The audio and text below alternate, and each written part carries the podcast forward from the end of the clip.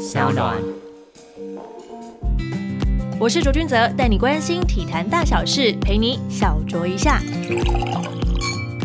各位听众朋友们，大家好，欢迎收听小酌一下，我是卓君泽。今天邀请到的来宾很厉害，运动迷们、电视剧迷们肯定都听过他的名字，让我们掌声欢迎刘伯君神拜。嗨，小卓好，各位听众朋友，大家好。哎，听众认识神拜，可能是因为他曾经在《宫庙当灵媒》啦，或者是《通灵少女》的迷你影集的原型人物。他更是台湾首位女性国际棒球裁判。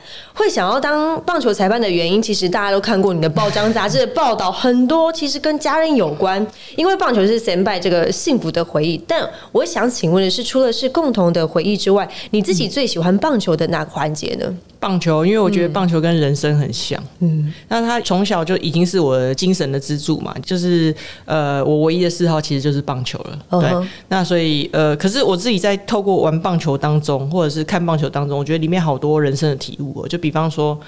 你只能练习，然后练习就是很枯燥乏味的。但是，呃，你也必须要符合团队的，呃，跟别人合作。即便你很讨厌他，你还是必须跟他合作，这样子。对，对啊，你也不能因为讨厌他，我球不传给你啊，对吧？然后还有里面有一些像牺牲打，就是团队当中你就必须牺牲。然后我觉得最深刻应该就是你努力不见得会赢球，嗯，但你不努力，有时候因为团队你赛道你会获得。大人家变车会获得一点成功，但你也知道那不是你的，所以我觉得那当中很多的人生体悟。然后我觉得，因为以前小时候在公庙嘛，那在公庙人家都会就是会吹嘘说你很棒啊，你很厉害啊，拯救世界啊什么之类，其实就很容易迷失哦，因为名也容易，钱也容易。可是当我在不管是玩棒球或者是打空手道的时候，我就会觉得，嗯，我就是普通人，对，因为我真的。我请那个妈祖来帮忙，我还是没有打到球，所以 还是要老老实实做人这样子。对。那你有没有想过说，假设就是嗯，没有棒球这件事存在你的生活里面，会你会是怎么样的一个人呢？哦，我应该是蛮混蛋的吧。或者是我可能会比较借用，比如酒精啊，或什么，就是比较负面的东西来来来麻痹自己这样子。所以我觉得运动对我来说是一件很重要的事。嗯哼，因为神拜在两千零七年是成为了中华棒协认证的女裁判。那这项被称为国球的运动，全民运动啦，在你之前都没有女性尝试踏入这个领域过吗？就你所了解，我其实我之前有试着去问，就是说在我执法经验里面，只知道说有些也是参加 C 级的棒球裁判的讲习，但是就。是没有持续的执法，嗯哼，对，那我是就是有后来有继续持续下去做裁判这样子，嗯哼，哦，我觉得这个东西不管是不是先入为主的一些性别的一些观念，还是他在考核上面有一定的难度，让女性比较难加入这个场域的。其实棒球裁判这个真的是一个蛮讨人厌的工作，就够了，就是你你这样想嘛，我为什么以前当裁判，我就觉得裁判烂透了，所以我就觉得 就是判这什么球，我自己下去判。对对，我之前就是比赛的时候就直接去跟裁判。翻呛啊！我说老娘还站都站的比你好啊，冲三对。对啊，我我这是有一个很大的推力让我去当裁判这样子。就我自己当裁判之后，我才发现这环境真的很不健康哎，真的很不健康。不健康就是在于说，你看像我们裁判 C 级讲习，呃，你去了三天之后，那那个时候我还是学生嘛，嗯，那我们要自己付这些制服的钱，嗯，然后装备的钱。那其实一场裁判费，我当年也就五百块钱。那所以其实买这些装备，夯不啷当要上万块，根本就不够啊。对，那是一个负担。然后然后你必须六日甚至于周间的时候去出来执法，嗯，对。那你出来执法的话，呃，也不是很有成就感的事情，因为你做对是刚好而已。然后你判错了，我我认识有一些伙伴啊，嗯，确实他误判，然后教练出来抗议，然后这是抗议的惨很惨烈的那种的，就是把你祖宗十八代都叫出来骂，然后都是你害的，这样这样这样。然后那个裁判原本是当了七八年，后来就我不干了，就因为那场球赛，就就没不愿意再出来执法了。我记得我就写过几篇文章，就包含说，像我去球场，我通常都会自备自己的食物，面包或什么之类的。就是你看哦，像我们七八点到了球场去，呃，如果是遗珠的比赛，然后中午的时候，因为棒球比赛你知道那个时间是不确定的，对，那所以就变成说，他可能十一点半来的便当。你可能一两点才会吃到，嗯，像棒协有时候比赛，全国赛哦，嗯嗯，比如说一天排四场比赛，从早到晚，对对对，你只有跨中午的，就比如说第二场有跨到中午十二点用餐时间，你才会有便当。所以我记得我也是站了一个比赛是早上九点，然后表定是十一点结束，可是那天因为是女棒的选拔赛，难分难舍，嗯，所以那天打到快十二点半。然后下来之后，第一件事情他们是跟我讲说，哎、那个便当是第二场的裁判的，你不能拿、哦。我就说哦，没有，我说我真的很热，我没有想要吃这样。好这这是一个、这是一个很没有成就感的工作，真的超级没成就感的工作。我觉得很多裁判会继续坚持下去，单纯就是真的很喜欢棒球。嗯嗯，对。然后像我的话，我对我来说，我就觉得为什么我撑着想要继续当棒球裁判，我的成就感来源就是我真的很爱棒球，但是当一个棒球裁判是我可以为我们的国球付出的方式，我觉得我在为台湾付出，嗯哼所以我才坚持的做这件事情。那所以我觉得裁判这一块的话，我们真的有很多事情可以做，尤其是教育的部分啊。我一直在讲不教而杀谓之虐，就是说，你看哦，我们棒球裁判，你拿到 C 级证照，然后三年之后，通常还要再更久，你一定的年资之后，你去报考 B 级，B 级要满三年，在以后，然后你再去报考 A 级。A 级，嗯那 C 级、B 级通常考了会过，A 级就不见得会过。除了这些训练的之外，基本上我们裁判没有什么再训练的机会。就是说我想要获得，我想要进步，我想要提升我的水准，可是我还真的没有门路诶、那我自己是比较幸运，就是说因为会英文，嗯，然后找厂商赞助送我出国去去训练。嗯否则的话，我觉得像我站裁判十四年，其实这十四年当中，我我感觉到就是教材其实没有什么变化。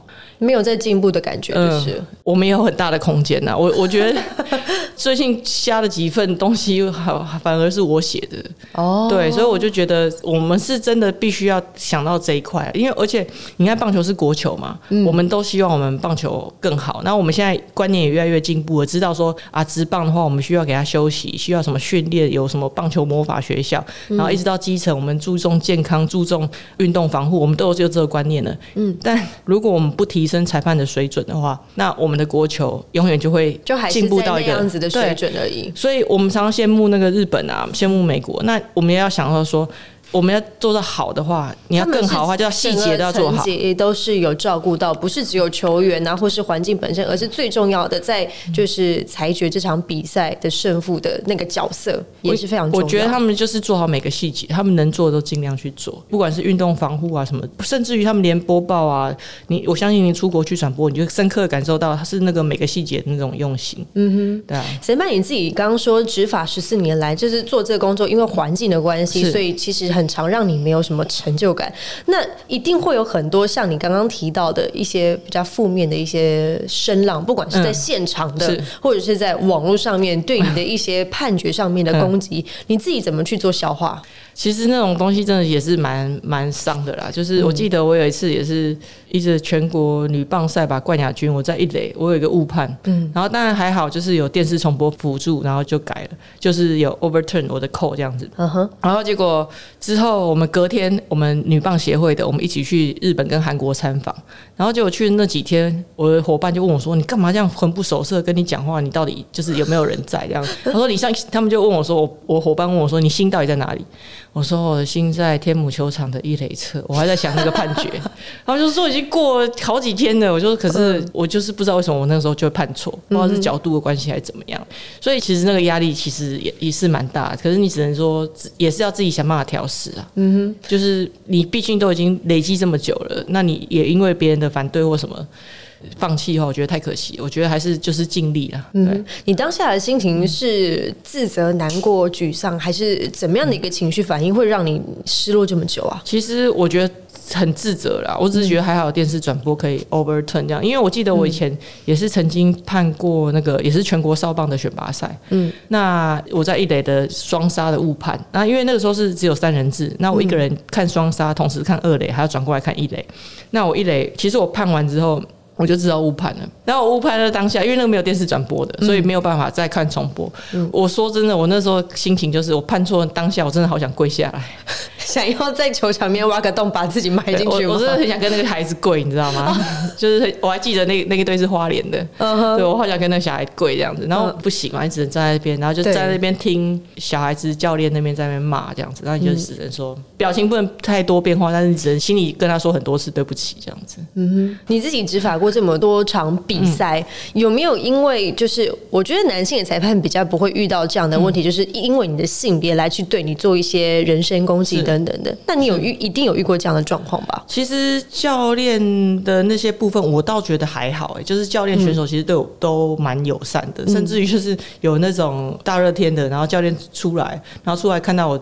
第一个反应就是女的，对，然后呢，女的，然后我就说，呃，对啊，教练，请问有什么事吗？然后他就说，哎，我没有看过女生站裁判呢，哎，你你有你有执照吗？你以前是打垒球的吗？你怎么会想要站裁判？哎，天气很热，哎，你要不要喝水？然后就开始讲起来，你知道？然后最后小卓不是要换局吗？对，换局我就说，哎，教练教练，那个要换局了，你要回去了。然后教练就说，哎，那我刚刚上来是要抗议什么？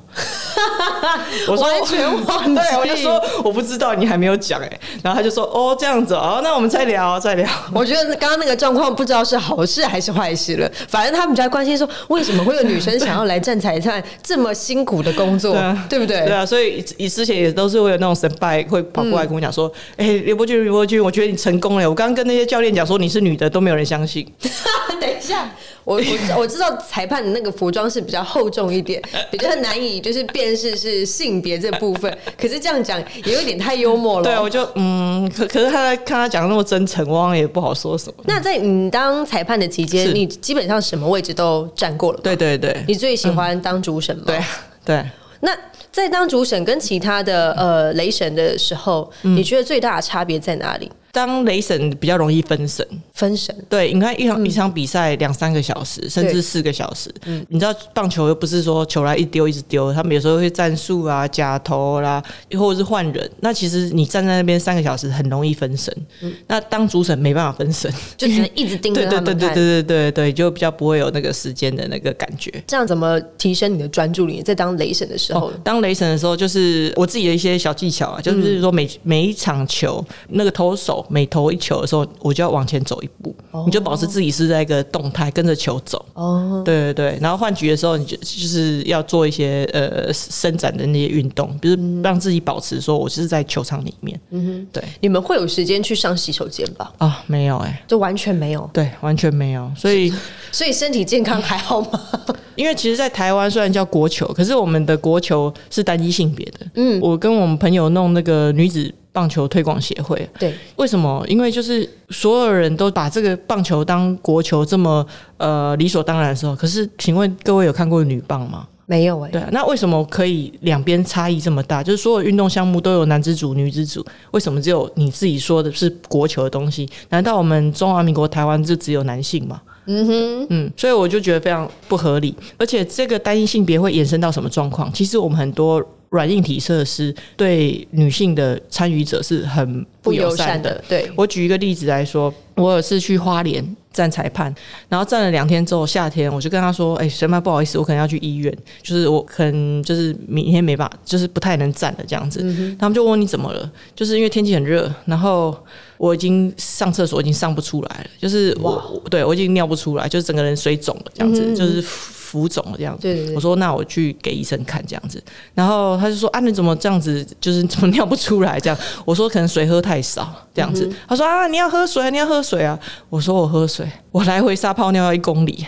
很远呢，对，就是没有那个厕所设施，所以后来大会也蛮好的。嗯，他大会就说：“哦，你要你早讲啊，这个我们想办法处理。”所以他们后来就提供我一台摩托车。不是啊，不实际呀。没有，可是是台湾的现实状况就是这样。那所以提供我摩托车。不过后来我也是谢谢花莲棒委，他们后来就尽量帮我排，譬如说青棒的比赛，嗯，青棒比赛就是在正规球场，那个就有厕所了。那如果像骚棒那种在河滨的那一种简易球场，很远。对对对对对。可是你不要想说这个是地方比赛哦。嗯，我举例，我在那。那个施大运，那施大运，我是台湾第一个女性的棒球裁判。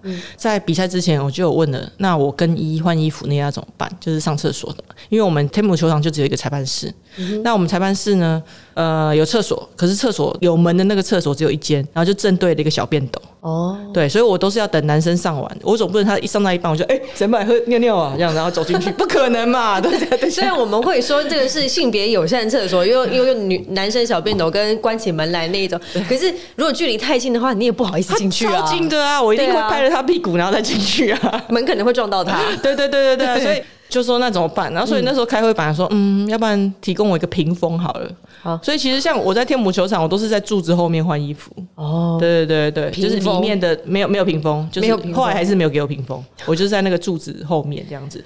然后所以之前就发生开幕战那一天，然后我站三垒审。那如果你去球场，你知道吗？那个其实裁判是在一垒侧这边后面，所以我就变成从三垒。跑跑跑跑跑跑跑跑进去，然后就发现已经有神拜，因为我三垒最远嘛，对对对，然后有神拜已经上去那边尿尿了，那我就要等，我总不能说我去选手席那边上吧，对啊，对，然后我就等他上完之后我就进去上。那我那天刚好生理期，而且是那种第二、第三天，那我就量比较多，量比。较多的时候，然后外面就敲门，他说：“刘伯君，你干什么？广告只有四分钟而已，要开始了，你还不快出来上厕所啊，怎么？”办 我？说：“我一定要换啊，我总不能站裁判站的血流成河啊，对不对？”我总不能包尿布上去吧？包尿布也得换啊，所以我我现在跟你讲，就是包含说，我像在花莲那种上厕所，尤其嗯我记得我四大运站的时候，也是有球童问我说：“哎、你要不要喝水？”我说。嗯第七局我就不喝了，这样子。他说，他就说，那你像前面为什么你第五局不去上？我说我全身穿这个样子，我怎么上？等我穿脱就是要十几分钟已经已经。上去，已经上去了，对对啊对对对，所以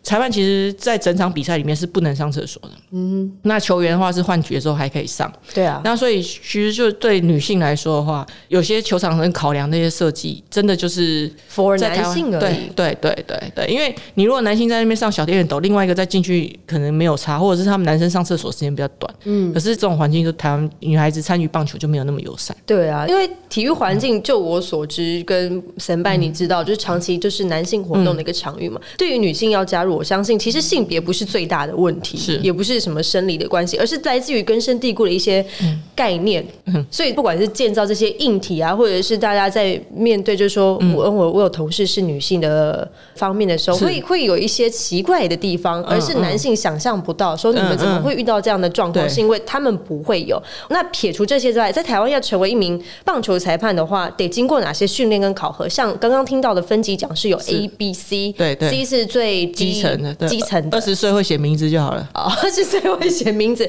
那每个层级的考试基本上都要再经过三年、三年的时间以上以上的时间来去做累积嘛。对你刚刚说的训练也没有，然后考核也没有吗？没有，还是只是需要时间去做累积而已？就但凭良心，那我也可以去考裁判了，是这样子吗？欢迎啊，欢迎啊 我啊。的天哪！对啊，所以我们是不是应该做点什么？我们确实是应该要做点什么，不过拿到裁判证之后，还是需要经过实习吧？呃，对，原则上改来改去啊。我那时候说要实习十场，然后后来又改成五场了，也都有。哦，所以就是一直变来变去，没有一个一定的。看你照是在哪个县市考的这样。我觉得这个完全没有办法怪，就是教练啊，或者是在旁边看球的观众对于裁判的一个不信任，因为制度上面就是这个样子。如果我都能去了，那是不是代表这些单位没有什么公信力？所以我觉得裁判也很无辜啊。嗯很多裁判我也想进修，可是我去哪里？我们没有这样的资源，对对对对对，所以我觉得如果你要参考美国、日本的话，像美国的话，他们是裁判是主向公司或工会，然后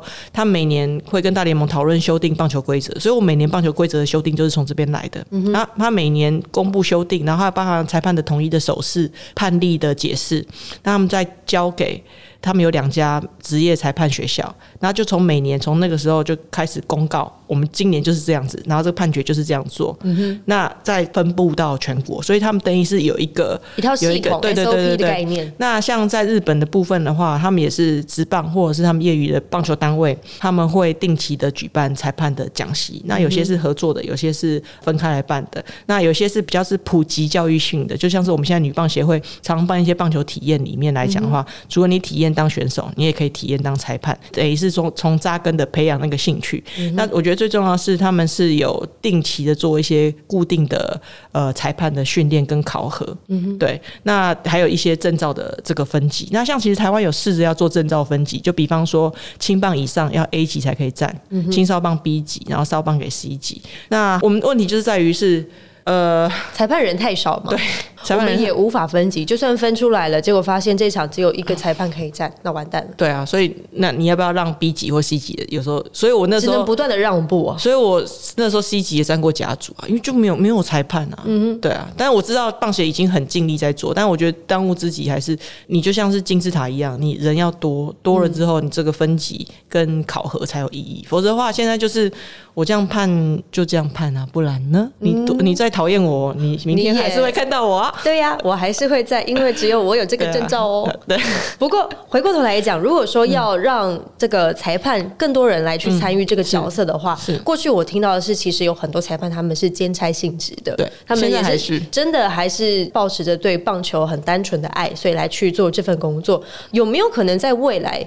棒球裁判这个会成为一个所谓的政治，支撑一个人的生计。我们讲现实一点来呃，讲，在台湾是有一些困难，因为这个裁判费真的，像我如果过去为了当裁判，全心投入的，我必须是去当助理，就是打零工，因为没有一个公司可以让我这样子这样请假。你这样想，我们现在裁判费有调升的嘛，一场是六百七百，增加一两百块，而且下雨天就不能打啦。对啊，对啊，所以你就算一下，这样一个月收入是能多少？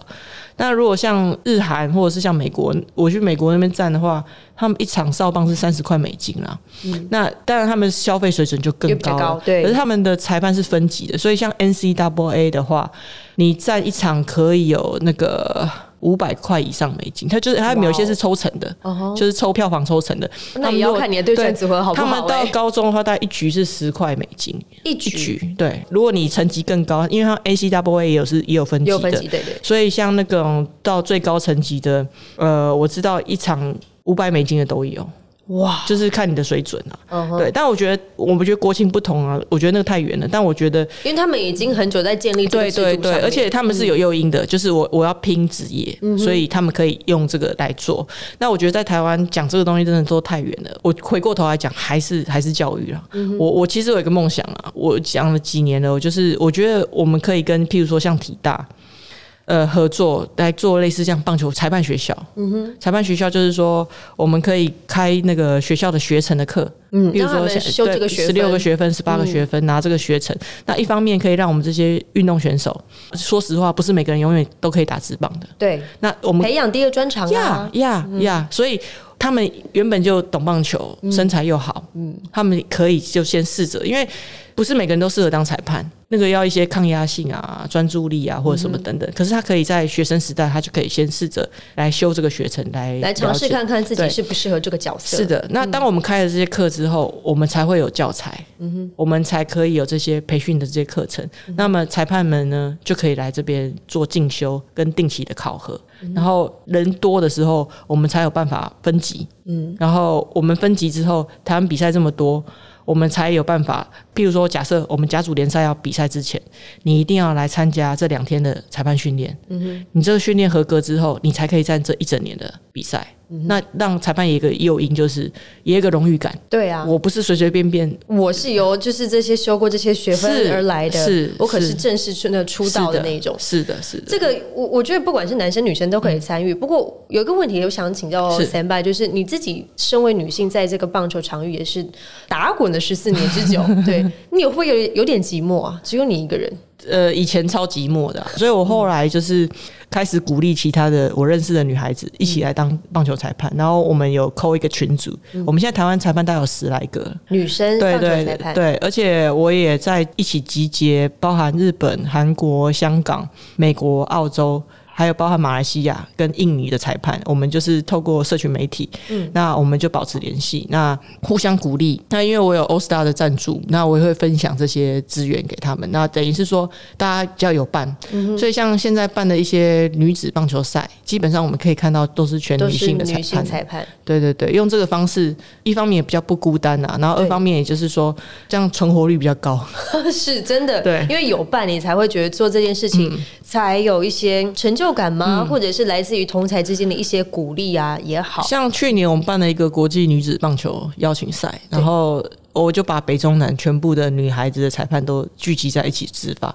结果有一些中部、南部的裁判跟我说，譬如他站了执法两三年，他从来没有跟女性一起执法过。哇，这经验应该真的算非常非常特别耶。嗯，对对对，所以就是跟你一样，在一开始的时候，其他全部都是男性裁判嘛。对对对对对，你有问他们说那场比赛就站下来感觉如何？其实真的很开心，就是有那种 sisterhood 那种感觉，然后就觉得姐妹会那种感觉，对，然后就不孤单，你不孤单这样。然后我们也可以比较分享一些，比方说你生理期或怎样，你怎么去调试？哦，怎么样去处理？对对对对对对对。不过我有一个问题想请教博君前辈，就是你拉这些、呃女性一起进入就是棒球裁判的场域的时候，你用什么样的诱因去鼓励他们呢？除了说你也是喜欢看棒球、喜欢棒球之外，有没有什么样的动力是促使他们也愿意跟你一起打拼的？我是觉得他们每个人大家都很爱棒球。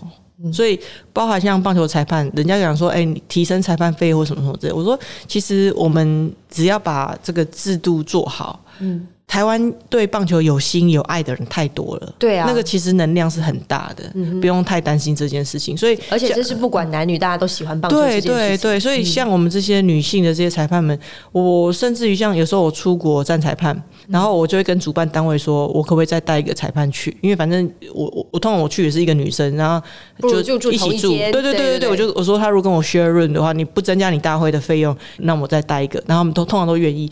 那我就我问台湾女孩的裁判，大部分都是愿意说我请假，然后我自费付机票。对对对，然后增加这些经验，所以大家的那个能量是很强的。然后我们有透过一个棒球，那等于是说，呃，生活上大家彼此变成一个好朋友。语言。对对对，那其实是是蛮开心的，蛮幸福的。嗯在去年呢，前拜你获得国际奥会女性与运动奖，也是台湾 首位获奖的人，这真的非常了不起。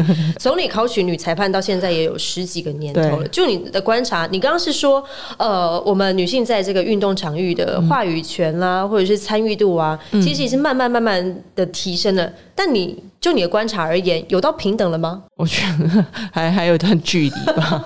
我觉得那个软硬体那个部分真的都还要再那就是短时间有点难以改善。嗯因为我觉得最现实的一个部分来说，你就直接算嘛。嗯，呃，我们棒协或者是各地棒委会里面的性别比例，哦，我们的人口是五十五十嘛，但是我们不要说达到五十五十，我们参政有三十趴的这个保障名额嘛，但我们现在国会议员有占到四成，我们自己摊开来啊，我们的这些名单里面有多少是会员，完完全全就是性别失衡嘛。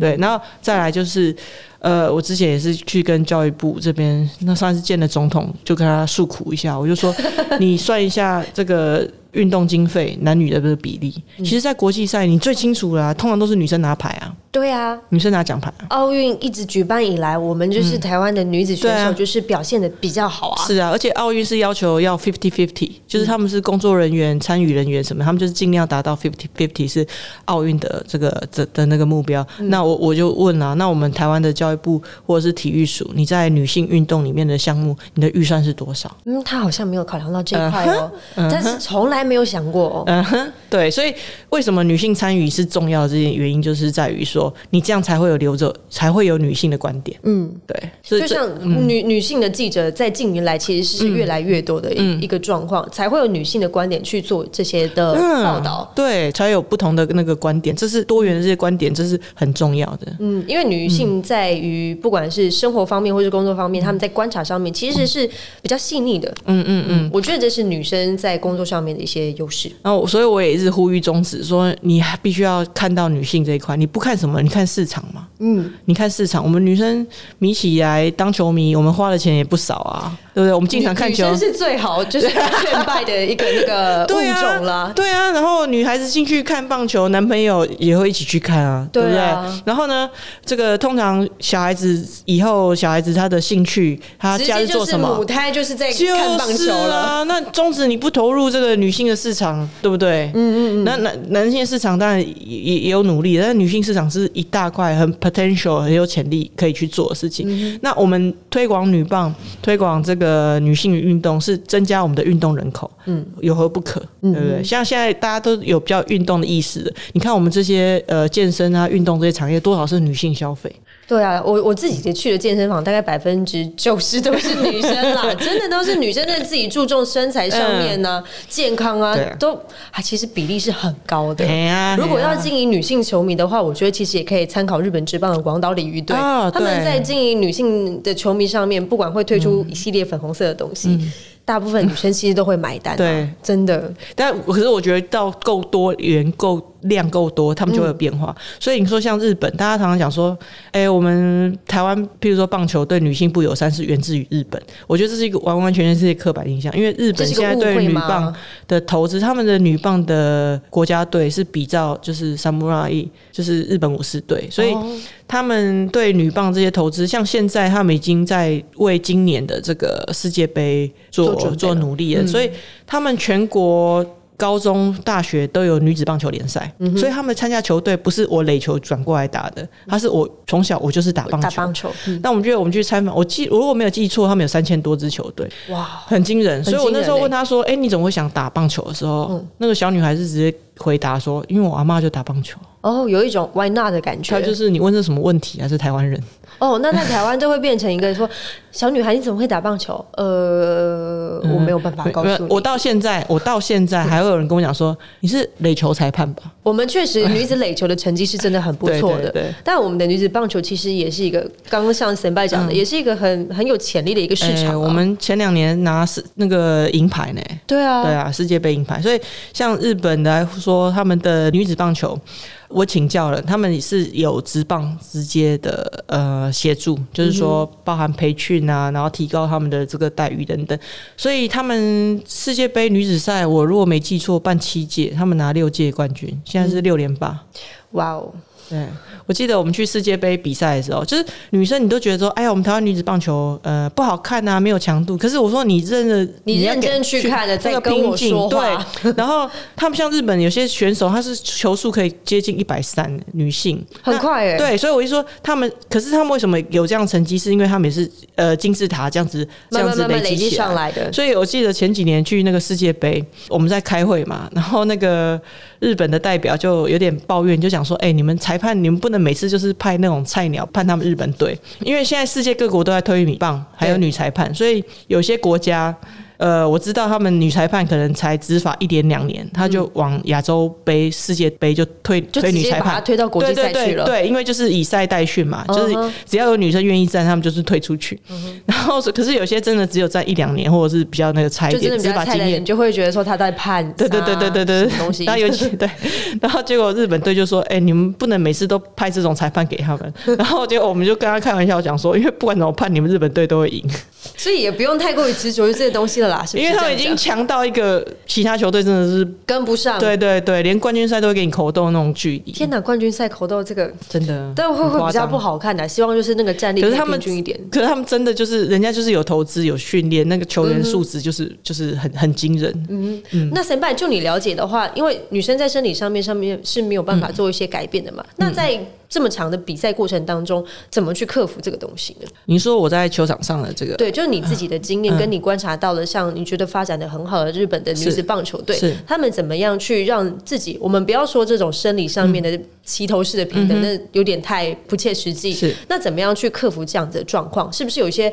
制度上啊，或者赛制上面的一些调整，让比较符合女性在参与这样的活呃动？，现在目前世界杯的话，女女子赛是只有打七局。他们据我所知，其实这些球员的训练，他们也是就是比照那个运动员这样的训练。那只是说，像我们台湾目前很多选手是从垒球转过来的，对，那所以他们的跑垒、手背，还有最重要的击球，嗯哼，呃，跟棒球是有有落差的。那我们台湾通常都是比赛之前一个月集训，集训对。对对对。可是教练我，我常有跟教练聊，教练也是很痛苦，教练就是改不过来。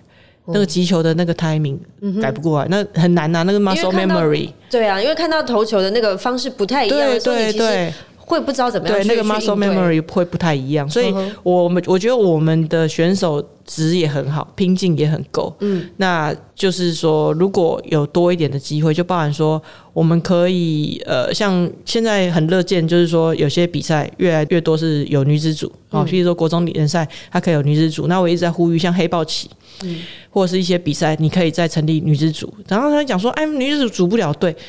没有人打，你只要办了就会有人就会有了就会有，就像当初的黑豹旗，我是参与第一届是哦。采访的，也有女生参与啊，也有女教练啊是带队啊，是，是。对啊。对。那所以我觉得你只要我们这个东西架构好，他们就会出来的。嗯，那就先不要管说有多少的人数会参与，因为你只要成立了，是。就会有人开始来是想要去想办法去去参与这个赛事，很多女孩子现在在台湾状况是，她不知道她可以参与，她想参与，她也没办法参与，没有门路。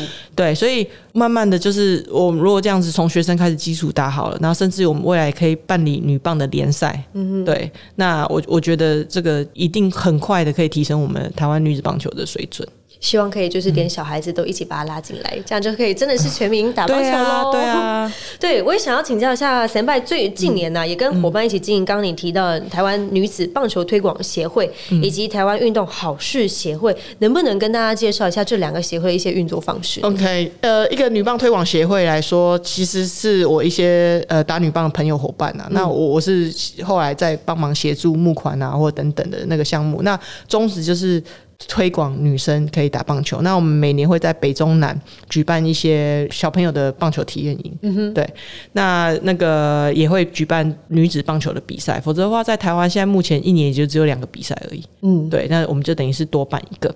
那呃，不过这是比较是棒球部分。那我就我个人来说的话，其实像我本身我自己也是练空手道，所以我觉得就是说。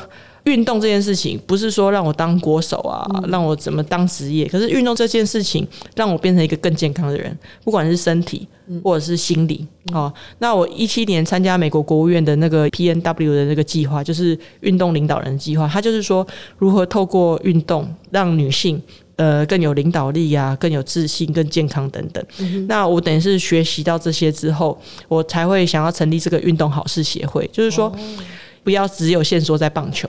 像我实习单位是 hockey，就是冰对冰球，我正想邀对对对。请教你，因为我应该台湾在看冰球人很少，但我当初也是写还蛮多冰球新闻的。呃，对 对对。对我像我就是他们也寄很多东西给我，让我去做这些推广这些活动，所以我才会想说成立这个好事协会，就是说我们运动不是只是为了拿金牌，而是让我们变得更好的人。嗯那所以就是说，我们透过运动来推广运动这件事情，我讲了，就是运动做好事，运动是好事嗯这样子。那运动让我变得更健康、更有自信，然后我有一个有一个耐力啊、挫折忍受度，这都是运动教我的对，对嗯不是课本教的。所以我想要把这个东西呃在台湾做出来，这样子。我想细问一下，当初你去参与这个领导力的培训的时候，在 hockey 这个部分，他们给你什么样的呃帮助，跟你有什么样的启发是最多的呢？其实我那时候被选去的时候啊，知道去 hockey 的时候，其实有点失望哎。我想，我觉得说我要棒球，我要棒球，我要棒球，然后你们把我弄，你都那一个不能说我根本就不会的 hockey，对啊，你不是说给我一根棍子这样就算了嘛？对啊，也不是说给我一根棍子就算了嘛？这样，呃，我去的时候，那那个副主席他说他知道，他说但是让我去学的不是说一个单项运动，是学习这样子运动的经营管理，就是包含说，因为他是不用帮我们配合一个呃女性的导师，嗯，那他就是跟我分享说，女性在职场上的那个生涯规划，怎么去调试我们的压力。他说，因为女生跟女生比较才可以理解，对，因为他毕竟他也是到一个冰球的副主席，要在这么男生呃就撞来撞去还会打架的地方。那你怎么做一个 leader 的时候，他可以等于是手把手的，就是跟在他身边，他还跟我分享这些怎么去呃释放这些压力。